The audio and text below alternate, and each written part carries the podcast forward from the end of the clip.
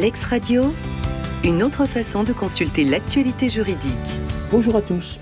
Comme tous les mois, nous nous retrouvons pour faire l'analyse de la jurisprudence tant de la Cour de cassation que des juridictions du fond sur le contrôle et le contentieux URSAF. Présentement, nous envisagerons quelques arrêts récents du mois d'avril 2023.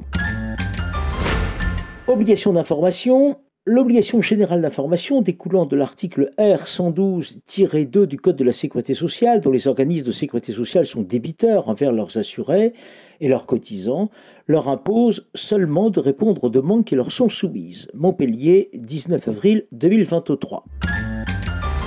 Avec contrôle, l'article R243-59 du Code de la sécurité sociale n'exige pas que l'avis préalable qu'il prévoit mentionne le caractère concerté du contrôle, cassation civile 2, 6 avril 2023. Procédure contradictoire. L'article R 243-59 du Code de la sécurité sociale dispose notamment qu'à l'issue du contrôle, les inspecteurs du recouvrement communiquent à l'employeur ou au travailleur indépendant un document daté et signé par eux mentionnant l'objet du contrôle, les documents consultés, la période vérifiée et la date de fin du contrôle. Ce texte n'exige aucun formalisme quant à l'indication des documents consultés par les inspecteurs, laquelle peut être réalisée soit par une liste générale énumérant en en-tête de la lettre d'observation l'ensemble des dix documents, soit par référence à ces documents pour chacun des chefs de redressement. Poitiers, 6 avril 2023. Il importe peu que les contrats de travail ne soient pas expressément visés dans la liste des documents consultés dès lors qu'ils sont mentionnés dans chaque chef de redressement pour en établir le bien fondé que la société pouvait en avoir une connaissance exacte des causes du redressement et faire valoir ainsi ses observations. Paris, 21 avril 2023.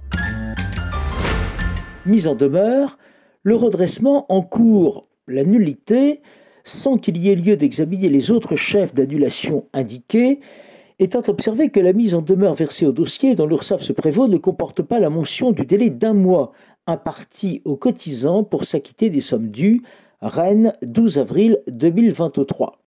C'est à juste titre que M. X fait valoir que la mention versement libératoire prestation commerçant indiquée sur cette mise en demeure ne lui permet pas de connaître la nature des sommes dont le paiement lui est demandé par l'URSSAF. Cette formulation n'est pas du tout explicite et c'est sans aucun fondement que les premiers juges ont retenu qu'elle correspondait aux cotisations sociales relatives aux micro-entreprises, soit au statut de son commerce, et qu'elle éclairait suffisamment le cotisant quant à la nature des sommes réclamées. D'ailleurs, l'URSSAF ne fournit aucune explication complémentaire sur le sens de cette formule. Il convient donc d'annuler la mise en demeure et par conséquent la contrainte qui a été signifiée qu'en 27 avril 2023. Contrainte la circonstance tirée de la saisine de la commission de recours puis de la juridiction du contentieux de la sécurité sociale du contestation par la cotisante de la mise en demeure qui lui a été signifiée ne prive pas l'organisme de recouvrement de la possibilité d'émettre une contrainte. Aix-en-Provence, 14 avril 2023. Le cotisant qui, comme en l'espèce, n'a pas contesté la mise en demeure devant la commission de recours peut, à l'appui de l'opposition à contrainte décernée sur le fondement de celle-ci, contester la régularité de la procédure et le bien fondé des causes de la contrainte. Rennes, 12 avril 2023. La contrainte a été signifiée à Monsieur X, exerçant sous l'enseigne boulangerie de les cotisations ainsi réclamées visaient donc M. X en sa qualité de travailleur indépendant. Or, l'opposition à contrainte était formée au nom de la société qui n'était pas concernée par les cotisations mentionnées dans la contrainte et n'avait donc pas qualité à agir. Il en résulte que, par voie d'information, l'opposition à contrainte doit être déclarée irrecevable quand 27 avril 2023. Ne répond pas à l'obligation de motivation le débiteur énonçant simplement dans le cadre de l'opposition à contrainte qu'il conteste le montant réclamé sans aucun autre argument de fait ou de droit qu'en 27 avril 2023.